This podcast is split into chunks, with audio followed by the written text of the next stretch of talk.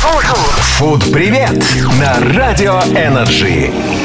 Всем фуд привет, меня зовут Макс Брандт, и сегодня мы поговорим про грейпфрут. Знаете ли вы, что грейпфрут – это гибридный цитрусовый фрукт, который появился лишь в 18 веке как нечто среднее между сладким апельсином и помело. Название грейпфрут дословно переводится как «виноградный фрукт». Все дело в том, что его плоды растут на дереве гроздями, напоминая виноград. Грейпфрут – отличный источник витамина С, обеспечивающий более 100% его рекомендуемой суточной нормы всего в одной порции.